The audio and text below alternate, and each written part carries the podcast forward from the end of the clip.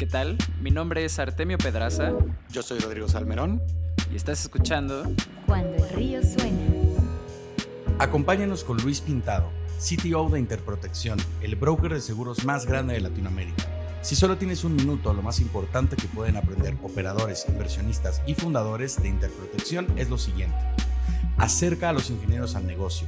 En Interprotección los equipos de desarrollo tienen una relación estrecha con la dirección de negocio para tomar decisiones en conjunto y mantenerse alineados. Cada nueva herramienta digital conlleva riesgos en ciberseguridad. Luis está atento a que al publicar nuevas APIs abiertas y productos de interacción digital debe mantenerse alerta y proteger sus sistemas de posibles ataques. Interprotección evalúa a las startups de su competencia para invertir o competir con ellas según las considere realmente innovadoras y para evitar bugs, crashes y problemas técnicos en tus tecnologías, arranca pequeño.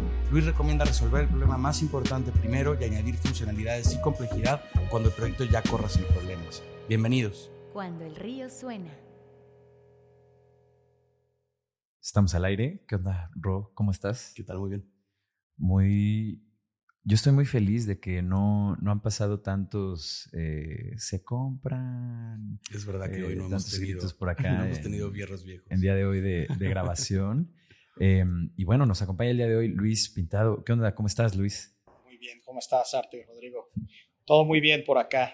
Pues súper feliz de tenerte en, en este espacio. Ahorita nos estabas contando, ¿no? Que vas regresando de, de vacaciones. Que, a, a dónde te fuiste? ¿Cómo son tus vacaciones ideales, Luis?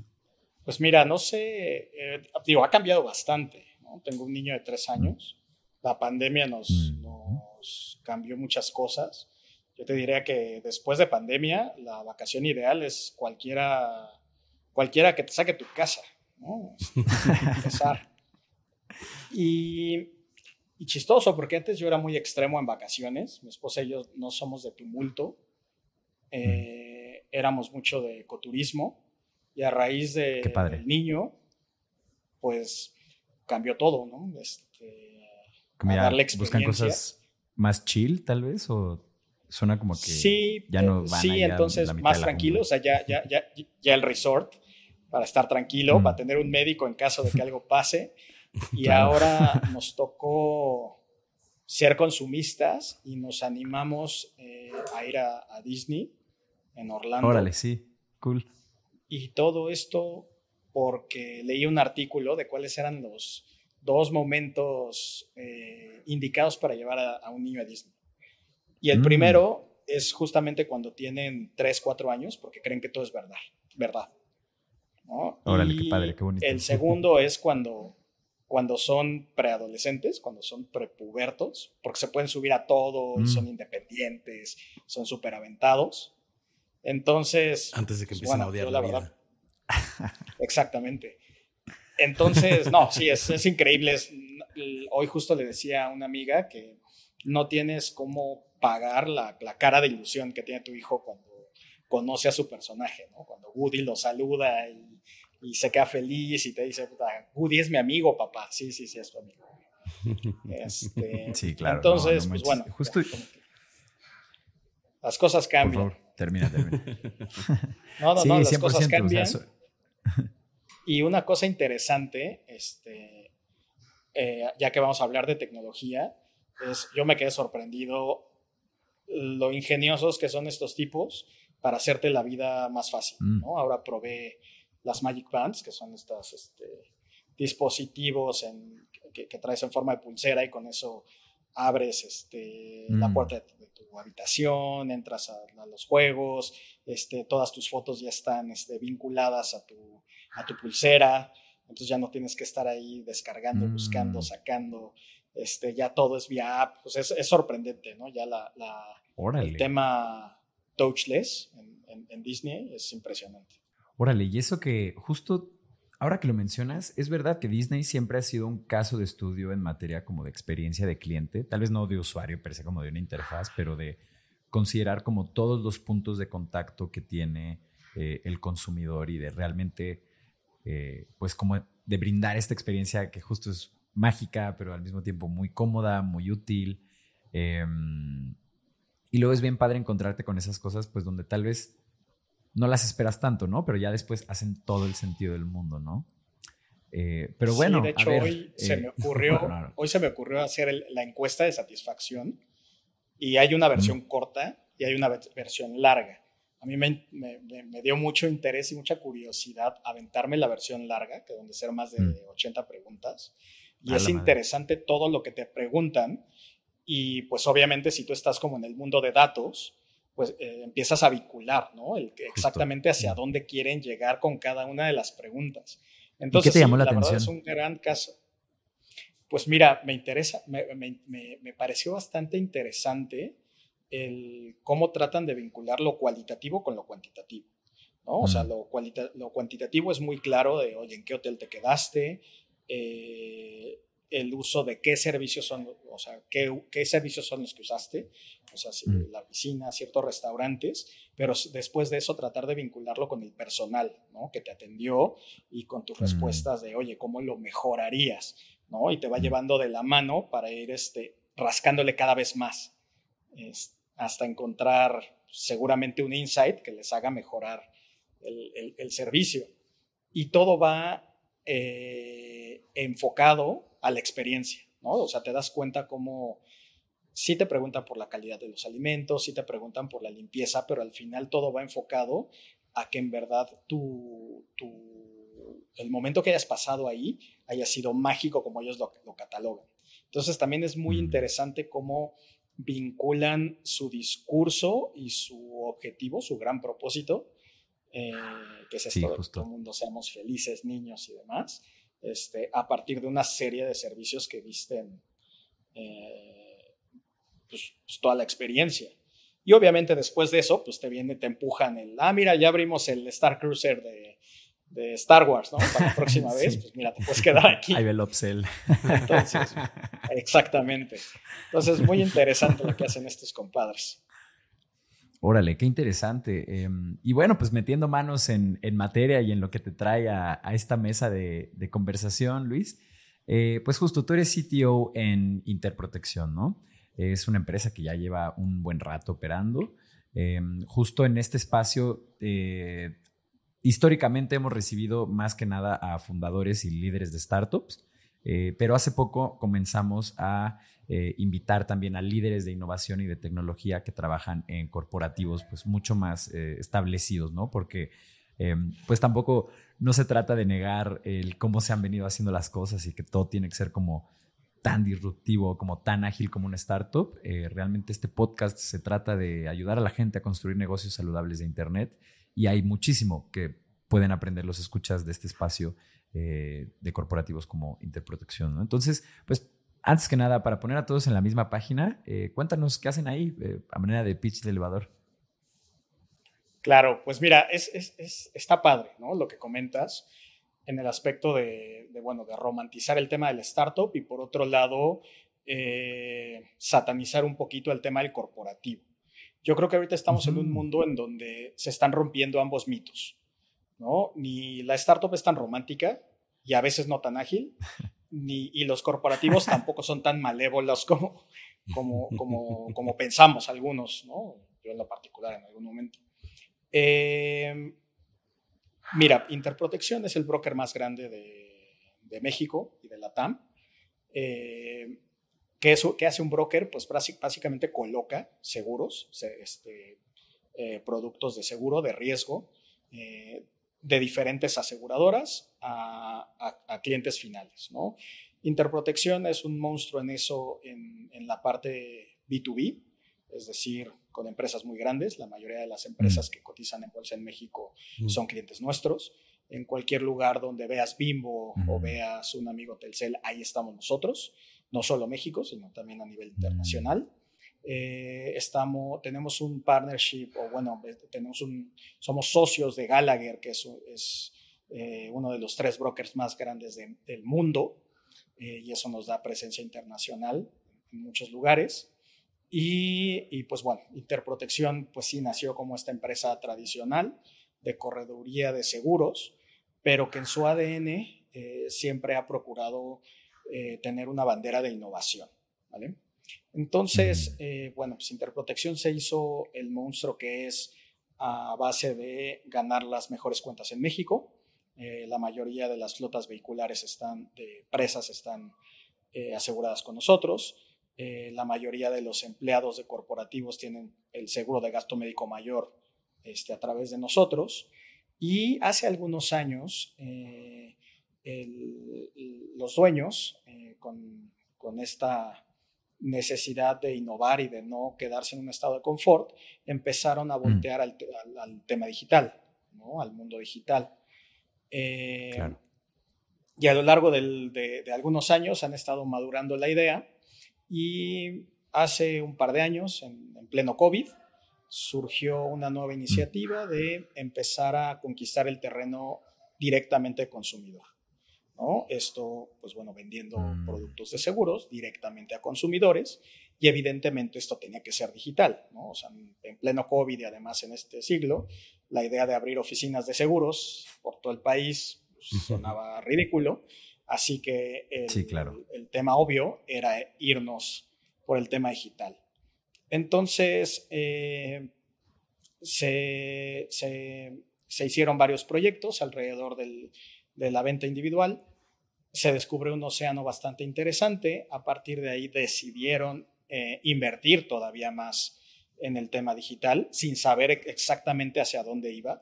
Ese es un gran beneficio del tema de los corporativos versus las startups. Las startups normalmente tienen su teoría, tienen un producto apostado a eso y, y un enfoque muy claro a eso. ¿no? En los corporativos de repente tenemos margen de ir un poquito más a la deriva hasta encontrar exactamente hacia, hacia dónde deberíamos de ir.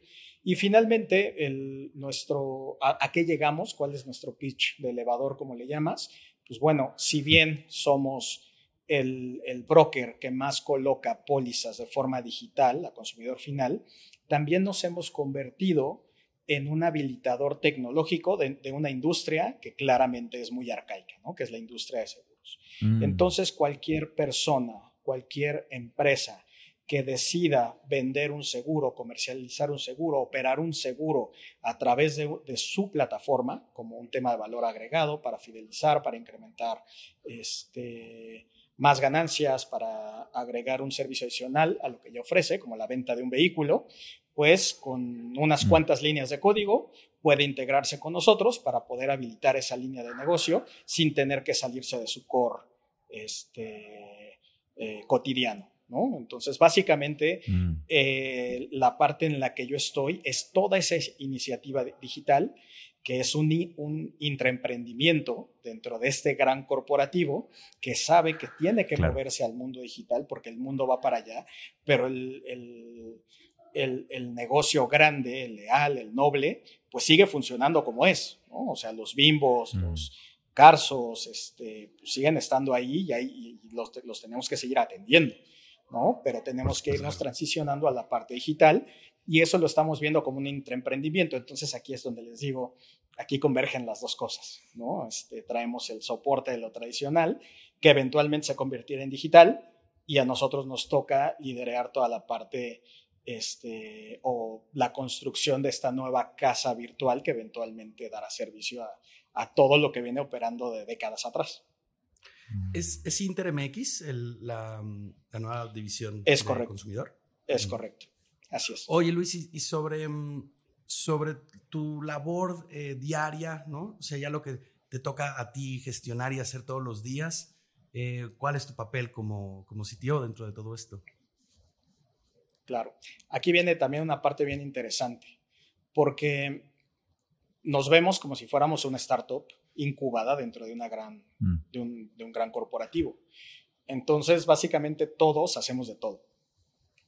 Y mm, si bien mi, gran responsabilidad es la parte tecnológica, que es armar la, la, estrategia tecnológica de herramientas, de nuevos desarrollos, de productos digitales para comercializar nuestros, nuestros productos o, o bien dar servicio, eh, pues también procuro meterme a la parte del negocio, ¿no? Y entonces tratar de alimentar con datos la toma de decisiones del negocio. También trato de entender hacia dónde se están moviendo no solo los jugadores locales, sino también los internacionales, ¿no? Porque si bien eh, somos muy diferentes y traemos de repente años luz en cuanto a Estados Unidos o Europa, eh, aquí en México, pues bueno, de repente te das cuenta de que por ahí Amazon pues es probable que lance su aseguradora. Por ahí ves que este, Tesla Mm. tiene su propia aseguradora, ¿no? Y todo esto apalancado por datos del vehículo, lo cual rompe un paradigma ahí interesante. Empiezas a ver ciertas, cañón. ciertas adquisiciones que hacen otros, otros brokers en Estados Unidos. Entonces, mucho de mi labor, pues sí, es entender hacia dónde va también el, eh, la estrategia digital tecnológica de otros players, no solo en México, sino en, este, en otros lugares del mundo. Todo ese conocimiento sirve muchísimo, todas esas, cicatrices ayudan muchísimo a la hora de tener que, emprender algo este, desde cero. Eh, me toca también tratar de lidiar con la operación, o sea, porque no, no todo es invención, llega un momento que esas invenciones se convierten en, en, en cosas operativas, entonces tienes que estar al pendiente de la operación, tienes que estar al pendiente de automatizar inclusive cosas que tú creías que ya estaban automatizadas, este, Mm. para que le dediques el menor tiempo posible a eso y puedas tener más ancho de banda en la ideación. Y un, algo que me ha apasionado muchísimo es el tema de producto. ¿no? Algo que he Mm. aprendido a lo largo de este tiempo es que la tecnología por sí, por sí sola no es sexy. Eh, sí, si tú hablas de inteligencia artificial, de blockchain y demás, a la gente le gusta, este, pues como charla de café o de vinito está muy bien, pero a la hora de que te toca ir a vender algo así a una empresa, Uf. pues es muy difícil que alguien te lo compre. ¿no? Y entonces, pues a las buenas, a las malas, entendí que lo que importa es el producto, ¿no? Mm. Res- que, el- que- que el producto resuelva un problema. Eh, entonces, gran parte de mi día mm, eh, se va en el diseño de producto. Mm. Ok, fantástico, ¿no? Pues sí nos diste una, una fotografía muy completa de, de todo lo que estás eh, haciendo, ¿no? O sea, como que llevas toda esta lógica de producto, al mismo tiempo, pues eh, hay mucho que definir respecto al stack tecnológico que, que usan internamente. Eh, vaya, ¿no? Como además todo esto de respaldar eh, las decisiones de negocio con datos, me imagino que eso es pues algo que a nivel estratégico pues siempre respalda todo y ayuda a dar como pasos que no, que no sean en falso. Eh, y justo te- que tocas este tema de, producto, por ahí va la siguiente, eh, la siguiente pregunta. Eh, y pues nos encantaría saber, eh, Luis, ¿cómo es que empujan la innovación desde producto ahí en, Interprotección, ¿no? Y si es que, si esta lógica se diferencia de otros corporativos donde has trabajado, porque también no es la primera vez que eres CTO, ¿no? También lo fuiste en TV Azteca, recuerdo, ¿y dónde más? Eh, lo fui en TV Azteca como gran corporativo y en, y en otras empresas, eh, por ejemplo, una aseguradora que se llama Mediaccess, Mm, Eh, también estuve en Pulpomatic, que es una startup española, estuve en mis propias startups, pero yo creo que corporativos grandes fue tanto Grupo Salinas como, como aquí en Mm. Interprotección. Todo lo demás puede ser considerado un- una, un- una startup, inclusive antes de que se acuñara el término de startup, ¿no? Básicamente eran Sí. empresas que crecían en garage, este, y así fue. Eh, y, y bueno, a ver, contestándote tu, tu pregunta, pues mira, yo vengo de mi otro mundo corporativo de, de TV Azteca, Grupo Salinas. Realmente es que es una empresa hiper emprendedora. A la buena, a la mala, como le quieras poner, hostil, no hostil, pero es una empresa hiper emprendedora, ¿no? Cuando yo entré a, a TV Azteca, eran tres, cuatro empresas del grupo y ahorita debe de haber más de 20. Eh, evidentemente es una, es una familia que todo el tiempo busca hacer cosas nuevas.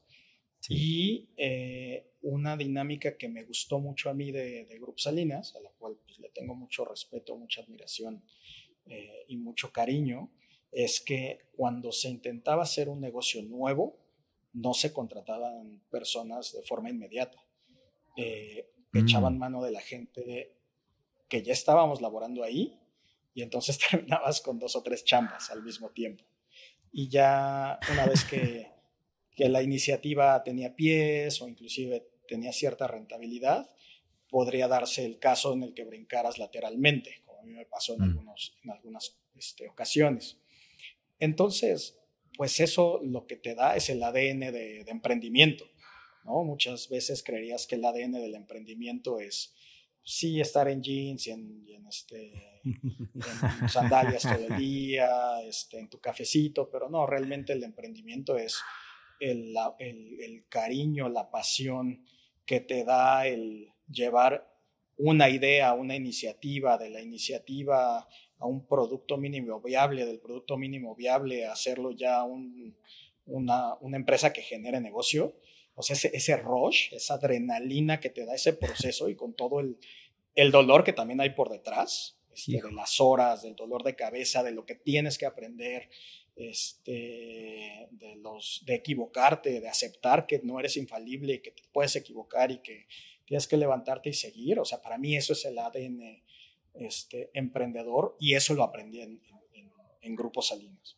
Mm. Eh, y, y, los, y bueno, lo experimenté en, las, en, en, las, en los emprendimientos más pequeños, en los míos propios. Y aquí en Interprotección, eh, te digo, es lo mejor de los dos mundos, ¿no? Porque tenemos áreas de soporte mm. legales, financieras, recursos humanos, que te ayudan a hacer como toda la, la chamba importante, pero que te lleva tiempo. O sea, pues, ¿Cuánto tiempo te lleva reclutar a una persona? El que tengas un área grande de recursos, de recursos humanos, la verdad te ayuda un montón. Y por otro lado, pues bueno, todo ese tiempo lo enfocas en el diseño de nuevos productos o nuevas estrategias para vender más, para fidelizar, este, o para optimizar, ¿no? Y mm. entonces, de nuestro lado, tenemos eh, dos áreas fundamentales desde el punto de vista del producto. La primera es el producto, el producto técnico de seguro, es decir, el producto de riesgo o el producto medio de hueva, pero que es importante, ¿no? Que es tu póliza de seguros. ¿no? Este, cuánto te cubre, este, que te cubre, primas deducibles, etcétera, etcétera, ¿no? Eso, eso manda. Eh, después viene la otra, el otro componente de producto, que es la, el tema digital. ¿Cómo haces esto accesible de forma digital y le quitas la hueva? ¿no? Este, mm. México es un país que tiene muy poca penetración de seguros pero pues, por eso, porque que te ven, desde que, desde que ves al tipo que te va a vender seguros, dices, no, no manches, este güey lo bateo a los cinco minutos, ¿no? Eh, Y los portales son iguales, ¿no? Te metes a cualquier comparador de seguro y es igual. O sea, el, seguro de coche lo sacas porque, pues, no te queda de otra, pero el de gastos médicos o el de casa inclusive, o sea, es, es, es impresionante cómo México, una, un país con con un, que es una zona sísmica hiperactiva, tenga una penetración tan pequeña de seguros en, en, en, inmuebles. ¿no? Pero es eso, porque está de flojera contratarlos. Entonces, nuestro, nuestro componente importante de diseño de producto para hacer el, eh, eh, los seguros más sencillos, que es nuestro moto, además, es nuestro lema, este, cómo le quitamos lo complicado a los seguros, pues es lo que rige todo. ¿Cómo hacemos que el, seguro sea sencillo para todo. Y entonces a partir de ahí, esa, esa, frase, ese statement tan, tan, tan pequeño, tan simple y a lo mejor hasta tan de cliché, este, pues en verdad ponerlo a trabajar no es tan fácil, ¿no? Porque ves el tema de regulación, las letras chiquitas, este, los cuestionarios médicos, etcétera, etcétera. Y entonces ahí viene la magia, ahí viene la parte interesante en donde empezamos a tener el feedback de las áreas de producto digital, este, donde te dice, oye, mira, esto hay que hacerlo más fácil, este cuestionario hay que reducirlo, eh, verificación de documentos hay que hacerlo de, tal forma, este, hay que enrolar al usuario de esta forma. Y entonces aquí viene ya la parte tecnológica, ya es cuando, eh, ya, ya, aquí viene la parte divertida, ¿no? Ya entonces digo, bueno, ¿y esto con qué se puede hacer? ¿no? Ocupamos este, componentes de inteligencia artificial para leer documentos, ocupamos igual elementos de inteligencia artificial para hacer enrolamiento, eh, ocupamos este, qué frameworks vamos a usar para hacer que los formularios sean más sencillos, este, en fin, ¿no? una serie de cosas para, para, para, poder bajar esto ya a un producto este, más palpable este, y más disfrutable. Y, esa es la parte del front, ¿no? Y la que todos disfrutamos y nos sentimos muy orgullosos cuando la vemos por ahí. Pero después viene la parte del back, ¿no? Lo que yo les decía de esta habilitación tecnológica a terceros, ¿no? Donde llega alguien, este, como una tienda departamental y me dice, oye, yo quiero, este, sacar todos los seguros de mis motocicletas contigo. Bueno, pues cómo le doy un API eh, de tal forma en la que con esa misma API pueda crear N número de casos de negocio. ¿no? Este, entonces, esa productización también del back lleva mucho tiempo, mucho, este, mucha sensibilidad y este, que al final del día pues también manda ¿no? en el cómo vamos a productizar los servicios. ¿no? Hay quien te dice, oye, yo quiero que el, que el seguro salga en automático, ¿no? un arrendador de un coche. Hay quien te dice, oye, no, yo quiero que sea un tema adicional y lo voy a meter como un SKU adicional en mi tienda. En fin, todo eso lo tienes que pensar y tienes que este, productizarlo de tal forma en que la disponibilidad sea para N número de, de, tipos de clientes. ¿no? Entonces, digamos que esos son todos nuestros frentes en el lado de producto. Uno muy de flojera, pero que es el core, que es el tema de seguros, este, la póliza per se y los otros dos es cómo jugamos con las experiencias de usuarios o en el caso de las APIs con la experiencia de los desarrolladores para darles un producto digital bastante atinado a, lo, que necesitan. Claro, y, Luis, ahorita que, tocas esto, em, vamos, pues hay muchos, muchos enfoques muy modernos, ¿no? Que igual y eh, pues nuestros escuchas no lo pensarían tal vez de un corporativo. Entonces eso nos lleva a otra pregunta que queríamos hacerte. Em, bueno, pues sabemos que las startups tienen una lógica de escuadras de producto para trabajar con producto, ¿no? Tienen un equipo típico puede ser un product manager, un product designer eh, y un par de ingenieros, o bueno, dependiendo de la complejidad del feature o del producto que están trabajando, ¿no? Em, ¿Cómo es esto diferente en un, corporativo como Interprotección o también utilizan estos mismos sistemas de escuadras? Em, ¿Cómo hacen para, para ya, para la, la, parte del craft, ¿no? A la hora de estar eh, trabajando en, digamos, el siguiente feature o eh, la siguiente implementación o un producto nuevo? Mira, en, mi experiencia eh, ha habido startups en donde hemos podido ocupar squads, hay otros en donde no hemos podido y a lo mejor este, no se ha podido por limitaciones muy sencillas, como por ejemplo éramos tres developers. ¿no? Entonces, pues, ¿cómo haces una escuadra mm. cuando eres, cuando, cuando solamente son cuatro en toda la compañía? entonces, pues hay tienes que aprender a hacer de todo.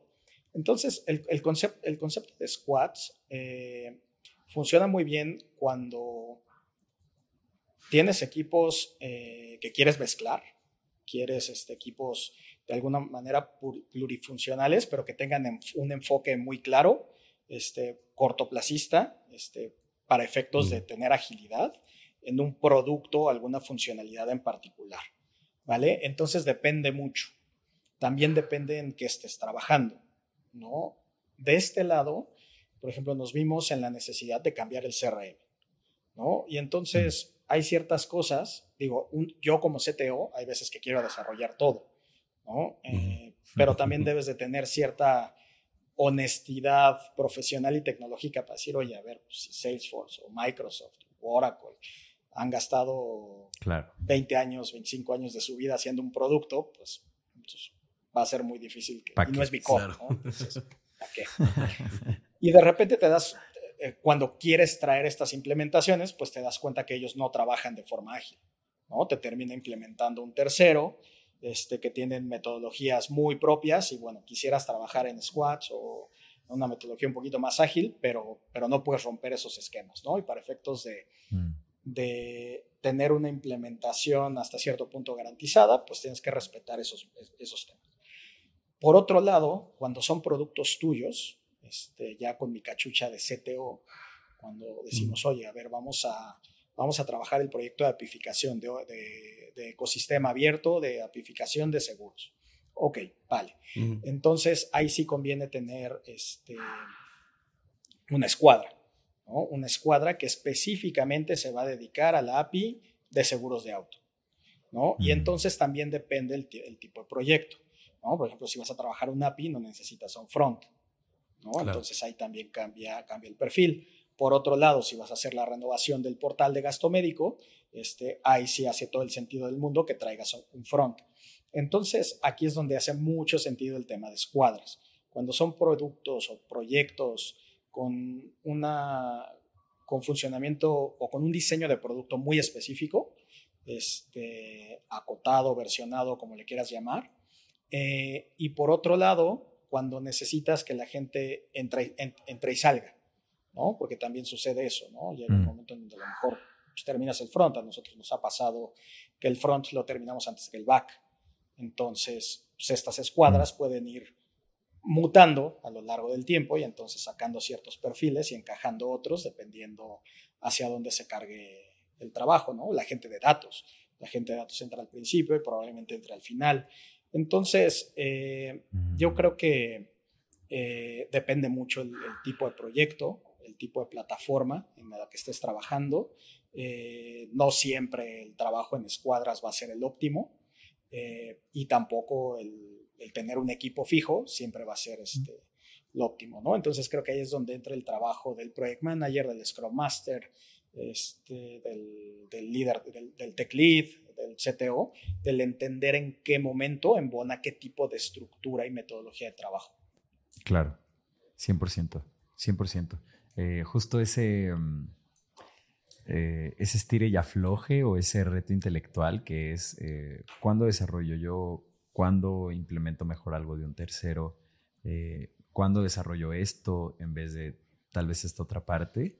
Em, realmente ese es el expertise que, uno busca y como el, em, el juicio que es más importante como en un CTO, ¿no? Como poder dar estos, estos pasos de manera como certera, obviamente no infalible, como mencionas, eh, pero es ahí donde pesa como el juicio de la experiencia y el knowledge que, tiene uno, como en cuándo dar estos pasos, cuándo tomar eh, qué tipo de, de decisiones respecto a estas como eh, como estos desafíos.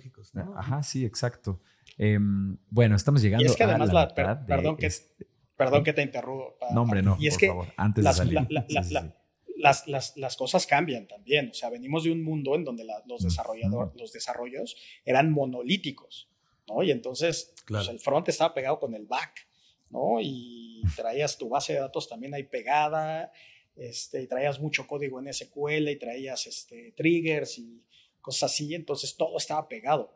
Y ahorita, en, en, este momento, pues nos estamos, nos estamos metidos en, el, en, la época de los microservicios, ¿no? Este, en donde todo está pulverizado, ¿no? Y entonces eh, ya son varios, desarrolla, varios desarrollos, todos ellos orquestados, ¿no? Por, por, por diferentes capas o diferentes este, componentes. Entonces es una forma muy distinta de trabajar de hace tiempo, ¿no? Y entonces me ha tocado ver colegas que todavía siguen con métodos monolíticos tratando de echar a andar este, eh, desarrollos de, microservicios, ¿no? O de APIs, este, eh, mm. cuando realmente, pues bueno, las cosas ya, ya cambiaron. Entonces, eh, pues bueno, también mucho el trabajo del, del CTO es esa readaptación al tema tecnológico. O sea, la tecnología ha, evolucionado de una forma brutal de los últimos 10 años para acá. O sea, es muy probable, digo, es, interesante ese análisis, habría que hacerlo. De los stacks tecnológicos que tenemos el día de hoy, a partir de hace cuánto empezaron a utilizarse. No, hace, ah. hace cuánto se empezaron a utilizar. ¿no? O sea, sí deben de tener poco tiempo. O sea, eh, no sé cuánto tiempo ocupaste COBOL, cuánto tiempo utilizaste C, cuánto tiempo utilizaste Visual Basic o PHP, pero al día de hoy, no sé eh, cuánto tiempo llevamos usando Go, cuánto, lleva, tiempo llevas usando React o Angular. O sea, creo que es esos tiempos o simplemente el concepto de microservicios como tal, ¿no? Edge Computing, este, serverless y todo eso es, es muy reciente. Entonces, este, y eso obligó a cambiar metodologías. Para efectos de esta orquestación de trabajo. Entonces sí, sí es un tema bastante interesante el, seguir el ritmo a la tecnología, no solo para entender el, cómo funciona, sino el saber cómo ponerte a construir con toda esa nueva tecnología que ya existe. Claro, y, Luis, pues de hecho, eh, no nada más, vamos, gente con más edad que hacía estos desarrollos monolíticos antes y que ahora le cuesta trabajo migrarse, hay gente pues bastante joven haciendo todavía barbaridades de ese tipo. Nosotros como estudio de producto no siempre tuvimos nuestra propia división de desarrollo y nos llegaron a entregar unas cosas en una sola máquina corriendo PHP. Estaba el front, el back, la base de datos, todo ahí en el mismo lugar, en una instancia de AWS, eh, vamos, como pues, muy anticuado pues para la época, ¿no? Eh, igual y el front están usando una tecnología como React o algo así, pero después hacen ese tipo de, de mm, pues no sé, de decisiones muy curiosas de arquitectura, ¿no? Que ya se van quedando eh, atrás y atrás y le pasa también a la gente joven, que es este, pues no sé, curioso, ¿no? Por decir algo. Sí, esto que dice Ro es súper común, es hiper común, sobre todo en la TAM. Eh, a ver, en, Estados Unidos algo, algo que pasa es que pues de repente terminas teniendo gente de negocio que sabe de, de, codificación. Tienes eh, coders que saben de negocio y entonces tienes amalgamas muy interesantes y casi todo nace como productos tecnológicos prácticamente escalables. Pero en la TAM es al revés, está muy desvinculado la parte de negocio de la parte tecnológica. Y, y, muchas veces el, el emprendedor el de la iniciativa dice, oye, pues necesito un developer, ¿no? Muchas veces me tocó por ahí a un grupo de inversionistas decir, ah, bueno, tú eres el CTO y pues tú haces todo, ¿no? No, a ver, no funciona así. Y entonces terminaban contratando al CTO, que era el developer y era el todo. Y entonces el pobre hombre, pues lo que terminaba haciendo era agarrando un framework, un Laravel, y como tú dices, pues ahí, ahí cabe todo, ¿no? Y ahí cabe el front, y cabe el back, y cabe la base, y cabe todo. Y entonces terminabas teniendo el MVP y ese MVP lo terminabas vendiendo a un cliente muy grande, te volvías esclavo de ese, de ese cliente, no crecías a la velocidad como para traer más developers y llegaban cinco años después y seguías teniendo la misma plataforma soportada con pinzas o con alfileres. Entonces es, es, es muy común y muchas veces es por, por, por, dinámicas de trabajo de este tipo y no tanto por conocimiento. Creo que algo que nos falta en México es eh, paciencia tecnológica. ¿no? El creer que todo mm. va a ser relativamente rápido. Y entonces de repente los developers o los que estamos metidos en esto caemos en esa dinámica de, pues sí, lo que caiga como caiga y como sea, ¿no? Este, no, no tomando en cuenta que la escalabilidad eventualmente este, nos va a comer. Nos, va a Claro, sí. No, y, y, yo sí creo que hay, hay un fallo ahí fundamental en cómo eh, un principio más de ingeniería que tal vez de programación, pero que es este, eh, la optimización como de un outcome mediante que tú mejoras un proceso, ¿no? Em, y si no es ese como, si no está a priori esa como foundation, eh, si no se da a conocer, por así decirlo, o, o si solo se actúa por actuar precisamente, em, pues bueno, estás fallando como en ese principio como fundamental que, por ejemplo, yo soy pues, un socio no técnico, ¿no? Aunque estoy metido como en todo esto, Em, y cuando justo Rodrigo identificaba como este tipo de cosas que nos entregaban, y así es como, güey, pero pues, pues eso va en contra como de... De, todo lo que debería estar pasando. Exacto, ¿no? Ajá, pero, pero bueno, a ver, vámonos a la mitad del programa, eh, que si no nos vamos a quedar aquí un ratote. Les recuerdo a toda la gente que nos esté escuchando que si pueden compartir este capítulo o nuestro podcast con cualquier otra persona que crean que pueda servirle, alguien que esté construyendo un negocio en Internet, alguien que esté en este camino de levantar fondos de Venture Capital y construir una empresa con tecnología en el núcleo, por favor háganle llegar este recurso. Es completamente gratuito y pues vamos a estar aquí a largo plazo entregándoles valor. Así que mientras más rápido lleguemos a la gente indicada, mejor para ambas partes. Regresamos. Estás escuchando Cuando el río suena un podcast de conversaciones con agentes expertos y emprendedores del mundo digital. Tus anfitriones son Rodrigo Salmerón y Artemio Pedraza, fundadores del estudio de estrategias e interfaces digitales Acueducto. Para más información, visita cuandoelriosuena.com. Si encuentras valioso este podcast, por favor ayúdanos a compartirlo con un amigo o síguenos en Spotify o iTunes. Muchas gracias. Regresamos con Rodrigo y Artemio.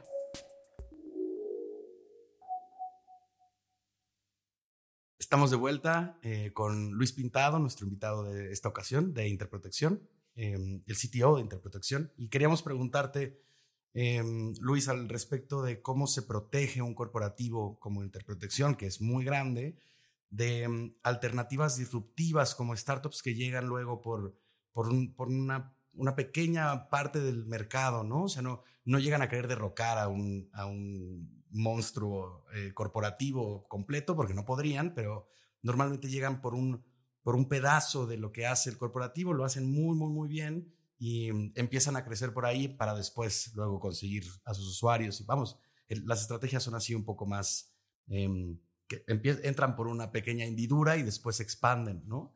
Pero bueno, la pregunta es más bien, ¿cómo se defiende un corporativo que tiene más de 40 años en el mercado de este tipo de disrupciones?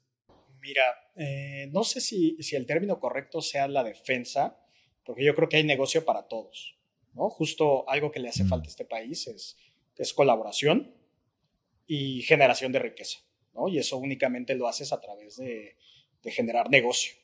Entonces yo creo que el concepto de defensa eh, más, más que, que, eso es, a ver, pues hay espacio para todos, ¿no? Entonces, como bien dices, Ro, pues las startups normalmente entran a, cosas muy particulares, ¿no? Y ha habido muy pocos casos en donde puedan llegar a expandirse a hacer trenes completos. Eh, de hecho, eh, algún startup, pero que tiene una, una PropTech muy importante en el sur de California, me platicaba que eh, él viene de, de, de, Wall, de, Wall, Street. Y un análisis que él hizo es que justamente la mayoría de las startups tienen ese, esa, ese enfoque de, cosas micro. Y el fenómeno que él, que él está viendo es que, o que veía, es que las startups lo que están haciendo es partir los, los journeys de los usuarios o, de, la gente, que tenías que pasar de, un, de, de, una plataforma a otra para poder lograr este, cosas muy particulares, o si algo se rompía en la cadena, eh, pues mm, repercutía en, este, perjudicando al usuario. ¿no? El ejemplo que ponía el más burdo de todos era Uber o Rappi, ¿no? que decía, a ver, tú pides algo de comer eh, y el repartidor o el restaurante se equivoca. Te llega mal tu pedido y ya no tienes forma de que te, de, que te compensen más allá de tus créditos o de que te devuelvan el dinero. Pero eso a nivel de experiencia está muy mal. ¿no? Este, Ya se partió, todo el, se, se, partió, se partió todo el proceso. O sea, básicamente te quedaste sin comer, es, es, es, corto, que justamente te quedaste sin comer. Eh, entonces, y eso pasa en, en, en, muchas industrias y en muchos ejercicios. Eh, ahora, esto, esto no está del todo mal, porque bueno, hay startups que hacen cosas específicas muy buenas, ¿no? como por ejemplo las startups que están enfocándose ahora en el reparto de última milla, ¿no? donde pues, em, empresa, empresas muy grandes como los DHL, UPS, te salen muy caras, donde tampoco tienen tecnología de última milla como saber llevar un control tan a detalle de esa, de ese último parte de la entrega. Entonces, bueno, digamos que ahí eh, viene, viene una contraparte positiva. Entonces, pues siempre, siempre va a haber forma de colaborar juntos, de tener esta, esta, vinculación entre, entre las startups y las empresas grandes. Yo creo que inclusive va a llegar un momento en donde eh, las adquisiciones eh, de, empresas grandes por, por startups va a ser lo cotidiano eh, mm. Yo no creo, o más bien yo creo que van a ser muy pocas startups las que van a convertirse en corporativos gigantescos. Yo creo que más bien van a terminar este, eh, siendo adiciones y fortaleciendo, este, ya sea como negocio, como parte del negocio, como un socio este, en, estas, en estas empresas. Y por otro lado, pues bueno, eh, nosotros también vemos oportunidades, ¿no? De, eh, pues efectivamente hay empresas eh, o empresas que quieren ser brokers digitales eh, y que están poniendo todo su empeño en ello y que hay cosas que hacen mejor que nosotros, pero que de alguna manera pues nosotros traemos la ventaja del respaldo y que nos permite hacer cosas que ellos no pueden, ¿no? Como les decía, pues simplemente el, el revisar contratos, ¿no? Un área legal este, te ayuda muchísimo a estar revisando contratos de proveedores, de lo que tú quieras, cuando a mí antes en, las startups me tenían revisando este, contratos de proveedores o, contratos Este, laborales. Entonces, ya, que ahora hago estrategia tecnológica.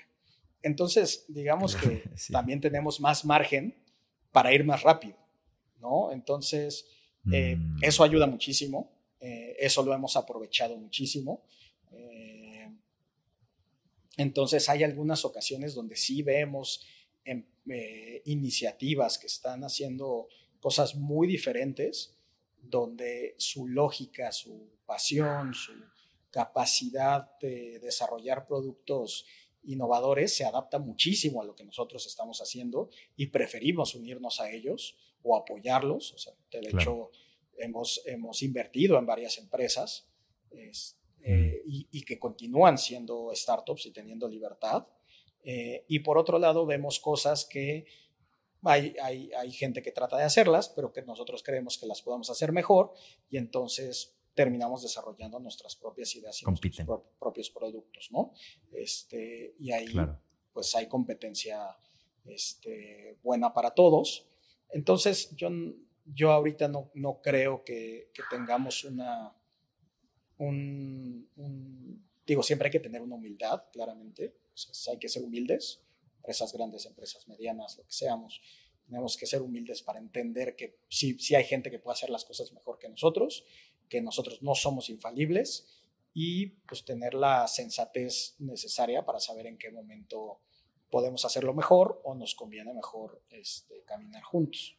Claro, sí, es, es bien interesante todo esto que, eh, que mencionas porque lo, que ilustraba Rodrigo, creo que para bajarlo en un ejemplo, es lo que luego sucede em, o lo que sucedió, por ejemplo, con cómo antes la gente en Estados Unidos listaba cuartos eh, como Airbnb en Craigslist.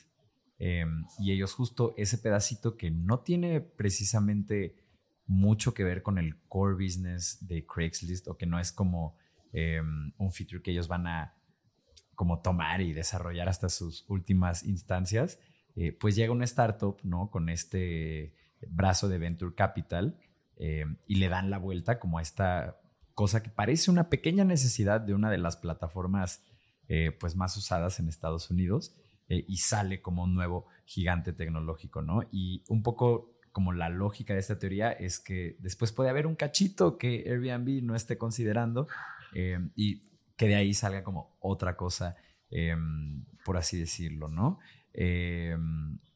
y yo creo que a ustedes, o, o, que esta posición que nos cuentas, que suena un poco como más, justo como dices, no, como más relajada o como un, poco menos a la defensiva, ¿no? Como más incluso como de, bueno, veamos qué hay, apoyamos lo que, en lo que hay oportunidad y pues también lo que no, pues lo implementamos y porque así es el juego de la innovación. Yo creo que es porque eso está en su ADN como empresa. Em, y eso es algo que sí se nota desde que uno lee eh, por lo menos su sitio web y, ve que están como empujando este factor tecnológico digital eh, que pues muchas veces en corporativos, pues no se trata de eso, ¿no? O sea, no son empresas que nacen tecnológicas, que nacen haciendo software y que eh, justo emplean a miles de desarrolladores como puede ser una empresa de software, eh, pero sí puedes discernir muy bien quién trae este chip de me adapto al cambio y quién, este, pues sencillamente ya está como muy cómodo desde su posición. y es a esos a los que luego pues, la innovación los agarra en curva o las nuevas dinámicas de mercado eh, y pues se van quedando atrás, ¿no? Eh, Luis, esta pregunta te la justo eh, tenemos que hacer. Yo creo que le puede servir mucho a muchos de los equipos de desarrollo que después escuchan este programa o incluso a los fundadores que son no técnicos y tienen que depender de una dev shop o del trabajo de otros programadores para darle vida a sus ideas.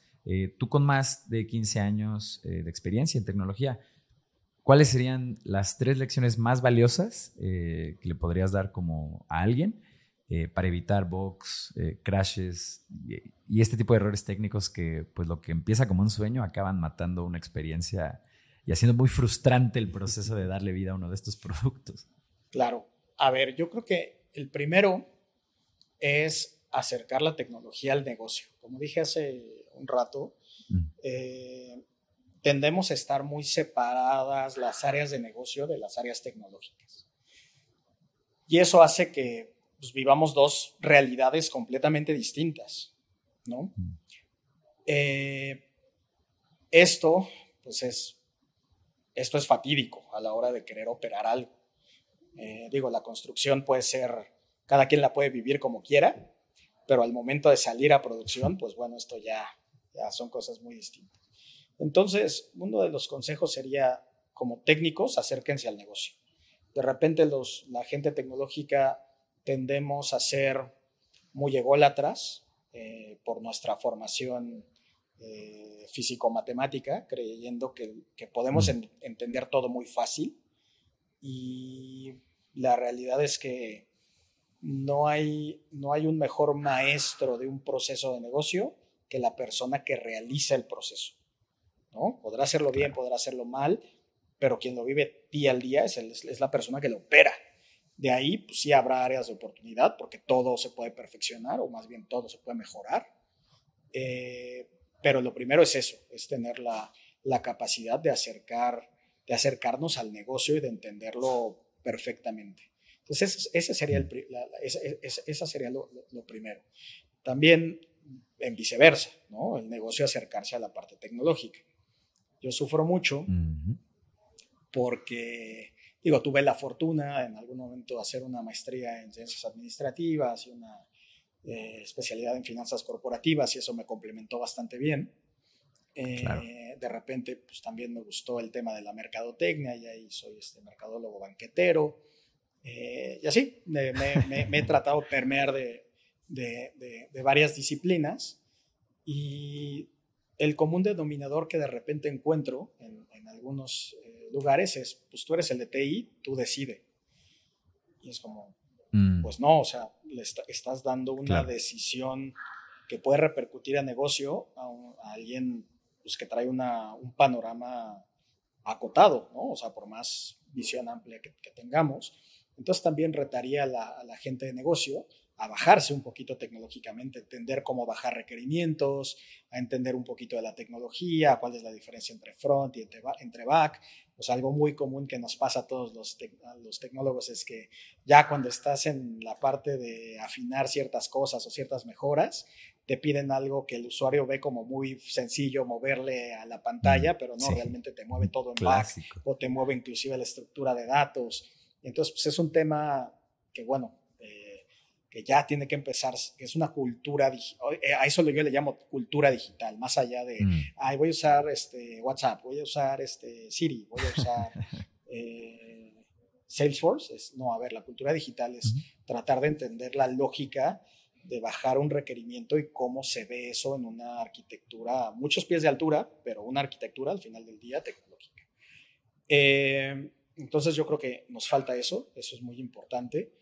Eh, otra cosa que podría también eh, decir es el tema de producto, productice, ¿no? O sea, no, no se vayan directamente a tirar código, a querer que el desarrollador tire el código sin tener una especificación de producto clara, ¿no? O Mm. sea, antes le decíamos proyecto, ahora le decíamos producto, ¿no? Y entonces identifiquen muy bien cuáles son las, la funcionalidad básica que se va a convertir en su MVP y de ahí cuáles son las funcionalidades que les van a dar un valor agregado al, al- al desarrollo, ¿no? Y de ahí pues, generen el backlog que se puede llevar mucho tiempo Ujú. eh, porque ese es el plano de la casa, ¿no? Y a lo mejor la casa va a tener cinco pisos, pero probablemente podamos empezar a vivir en uno, ¿no? Pero si no tenemos muy claro el plano eh, de dónde van a ir las columnas, dónde van a ir, este, dónde va a ir el drenaje, este, dónde va a ir el tema de electricidad, pues bueno, va a ser muy complicado que después constru- construyamos arriba este, o hacia los lados. Entonces, véanlo igual, ¿no? Así, así es como tenemos que ver el tema del diseño de un producto tecnológico. Y por último, eh, em- empezar por poco. Empezar por poco. O sea, el concepto del MVP eh, es muy poderoso, ¿no? Este, muchas veces queremos, em- a ver, lo perfecto es enemigo de lo bueno y queremos arrancar con algo perfecto y eso es imposible. ¿no? Y entonces ahí es donde llegan los box, quieres ab- abarcar muchísimo y de repente arrancas con una deuda técnica gigantesca. ¿no? La mejor forma de arrancar con una deuda técnica pequeña es teniendo una funcionalidad básica y a partir de ahí ir, ir creciendo. Y eso es una evolución de producto. ¿No? Entonces, esas serían como mis tres, mis tres temas, ¿no? Acercar negocio a la tecnología, la tecnología a negocio, este, diseñar muy bien el producto y por último, este, pues arrancar por, por poco, equivocarse rápido y actuar lo más rápido que se pueda. Está, ¿qué tal, eh? Sí, justo algo que los años nos han dado en, en esta experiencia construyendo productos para eh, para empresas, para corporativos, para marcas, em, es justo esta, esta primer frase que decimos muchas veces en nuestras juntas de exploración, que es, bueno, a ver, hay que considerar que cada elemento que le agregamos a la aplicación, eh, cada nueva funcionalidad, cada nueva automatización, eh, no solo representa más trabajo para quien la va a desarrollar, sino que también representa más riesgos en su posible eh, implementación, ¿no? Y esto es bien importante a considerar, particularmente cuando estás desarrollando algo por primera vez, porque justo como tú dices, Luis, lo que tú quieres es equivocarte rápido y barato. Y, justo como, no sé, aquí en el estudio tenemos cuatro riesgos que son los primeros que tacleamos siempre, son como de usabilidad, ¿no? O sea, la gente puede descifrar cómo usar esto y eso, pues ahí todavía ni se hace una línea de código, ¿no? Porque pues todo se hace con prototipos y así. Luego otro es de viabilidad de negocio, que es como hablar con todos los involucrados de, a ver, esto que vamos a proponer no te, no te mueve el tapete, ¿no? Este, todo bien, ¿no? Con todos los stakeholders como involucrados o a nivel negocio. Em, otro es también el reto técnico, como bueno, el, equipo de programadores que tenemos, que paga la igual o el, proyecto del producto, pueden, eh, pueden echar a andar esto en como los deadlines que luego eh, son necesarios, particularmente con, con, compañías menos ágiles o como menos dispuestas a, a experimentar. Y el otro, a ver, es... Eh, ah, pues sí, valor.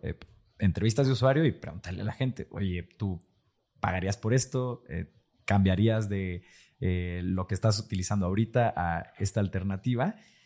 Y esas cuatro cosas eh, siempre, siempre, siempre son las primeras que sabemos que tenemos que darle check antes de incluso ya hacer como un backlog, pues que se vaya como a, producción, ¿no? Em, bueno, ¿te quieres dar, quieres agregar algo? O date la no, no, pregunta, no, pasamos, pasamos. Em, eh, a ver, Luis, pues em, te queríamos también preguntar, bueno, hay, hay muchos servicios B2B em, buscando trabajar con corporativos como, como Interprotección, ¿no? Eh, corporativos de gran tamaño. Y claro, pues hay muchos que no, que tal vez no aportan el valor suficiente o que ustedes tienen los recursos de interiorizar, ¿no? Eh, pero para aquellos que sí aportan un valor sustancial a, a empresas de ese tamaño, ¿cuál es la mejor forma de poner sus propuestas eh, sobre la mesa. Ok, te voy a platicar de mi experiencia cuando tuve mis startups y me tocaba vender. Eh, Cuéntanos, por favor. Mi, percepción eh, para poder posicionar la idea de, una oferta de producto o servicio a, un potencial cliente es, primero, el tema del elevator pitch. O sea, claramente a qué te dedicas. Una cosa bien importante es el research, es algo con lo que me topo mucho y me quita mucho tiempo es, eh, pues de repente tengo un montón de, de, proveedores mandándome servicios o productos para los que no somos candidatos. Eh, mm. por ejemplo, muchos nos ven como una aseguradora, no somos una aseguradora, eso lo, lo resuelves muy fácil metiendo a la página web. Eh, de repente hay quien me manda este, temas de sites, este, servidores físicos. Pues, oye, somos una empresa 100% digital, no habría por qué, ver este, temas de este tipo. Entonces, yo creo que muy importante para, para, alguien que toma decisiones y que tiene un día muy complejo es que, que, que esa persona que está perfilando perfile bien. Oye, a ver, si le puedo agregar a la empresa, mi servicio hace sentido o mi producto hace sentido, eh, o sea, me atrevo a decir que, que, conozco, que al menos entro a la página web para entender qué es lo que hacen. Y algo que, que, creo que ayuda mucho es presentando tres, cuatro alternativas de casos de negocio. ¿no? Este, o sea, a mí me gustan mucho las empresas que son muy, muy este, straightforward, de decir, a ver, yo hago desarrollo a la medida o yo hago, este, yo pongo recursos de desarrollo, o a ver, yo soy este, eh, implementador de tal plataforma, bueno, ya, ya, ya, sabes a lo que le tiras, ¿no? Este, como que este tema de, a ver, ¿sabías que la transformación digital llegó para quedarse? No, güey, 2022 no me había dado.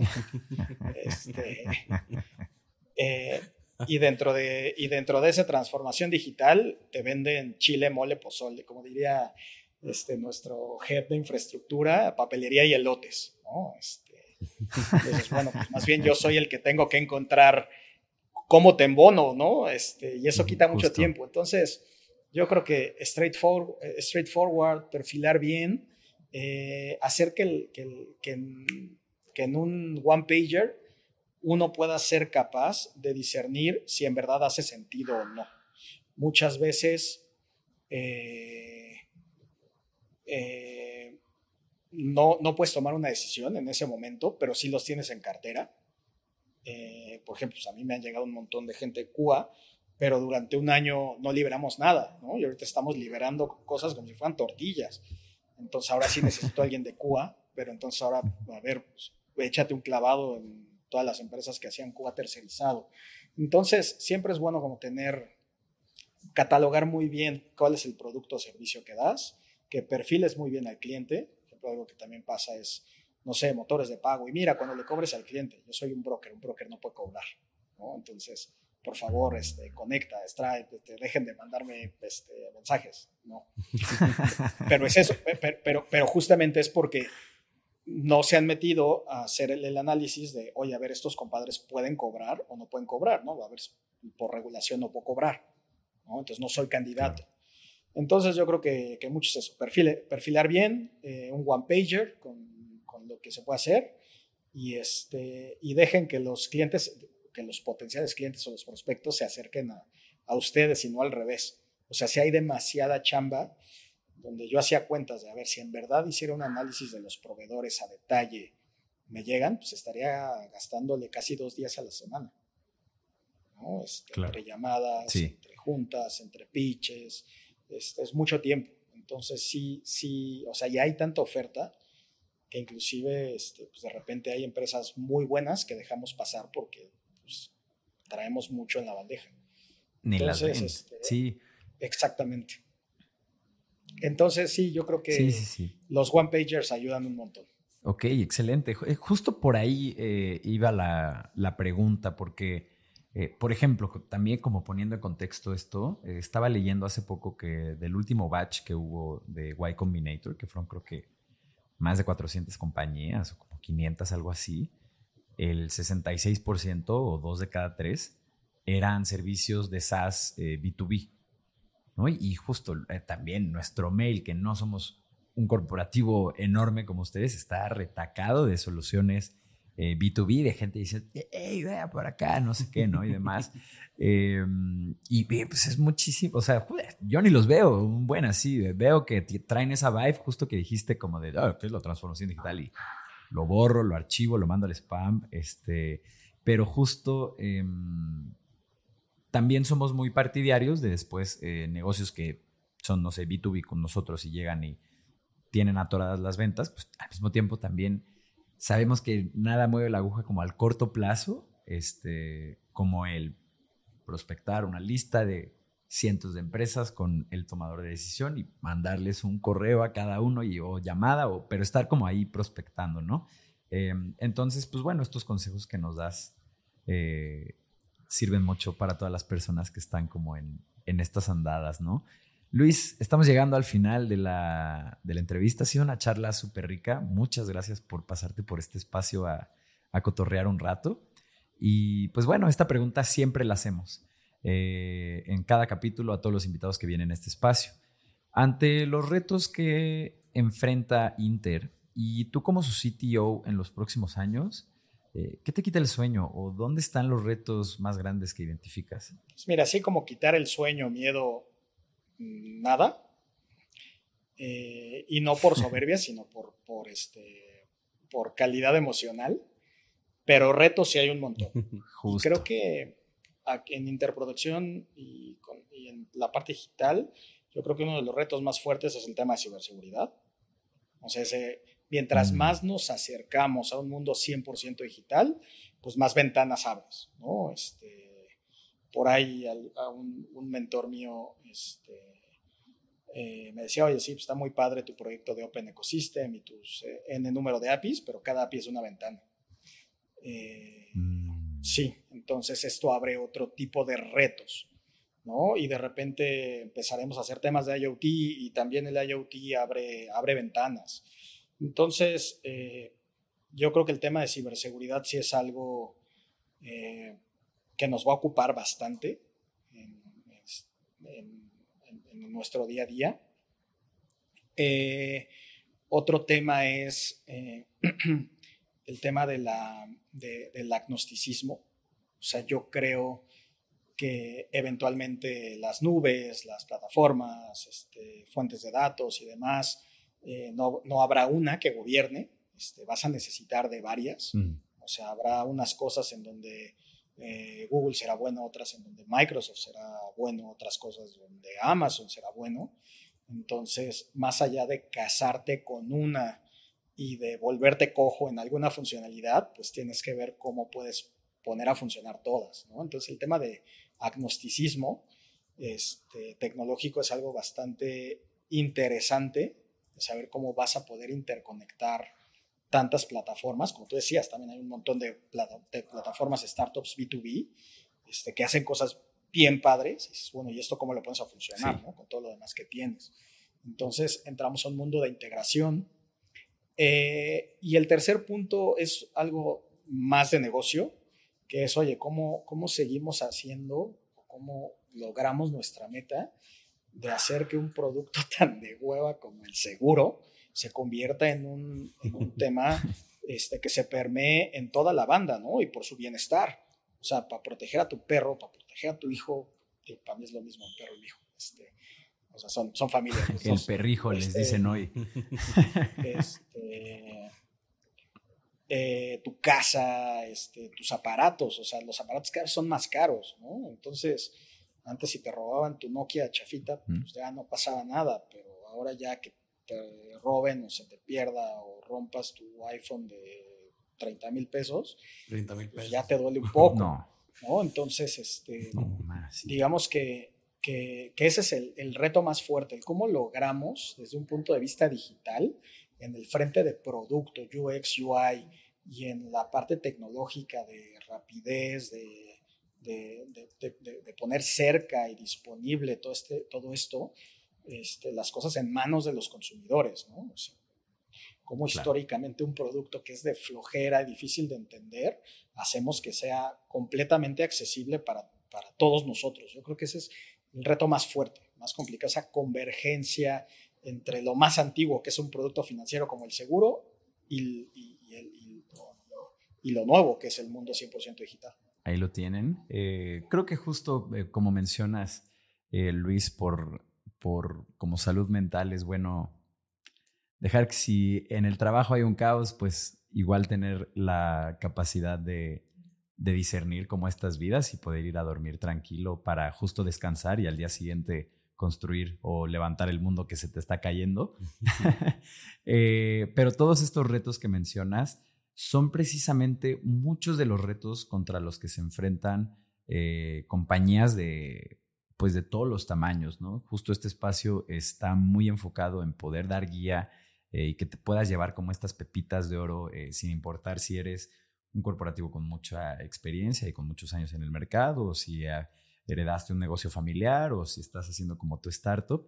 Eh, muchas veces al final las foundations eh, de un negocio saludable eh, pues tienen que ver mucho con muchas de las cosas que hemos platicado hoy en día, ¿no? Como adaptarse a la época, ser como muy resiliente, bueno, y todo el sinfín de, de, cosas que hemos dicho en, este espacio, ¿no? Pero tristemente estamos llegando ya al final eh, nuevamente, Luis, muchas, muchas gracias por venir a, este espacio. Sabemos eh, lo valioso que es tu tiempo y, de verdad te lo agradecemos de corazón. Y pues nada, la gente que se quedó hasta el final del capítulo, eh, si nos pueden ayudar con un share, no en sus redes sociales ni en sus perfiles, sino a la persona indicada que tenga que conocer este espacio, por favor háganlo. Estamos en búsqueda de esta comunidad de gente que está construyendo cosas donde antes no había nada. Nos vemos a la próxima.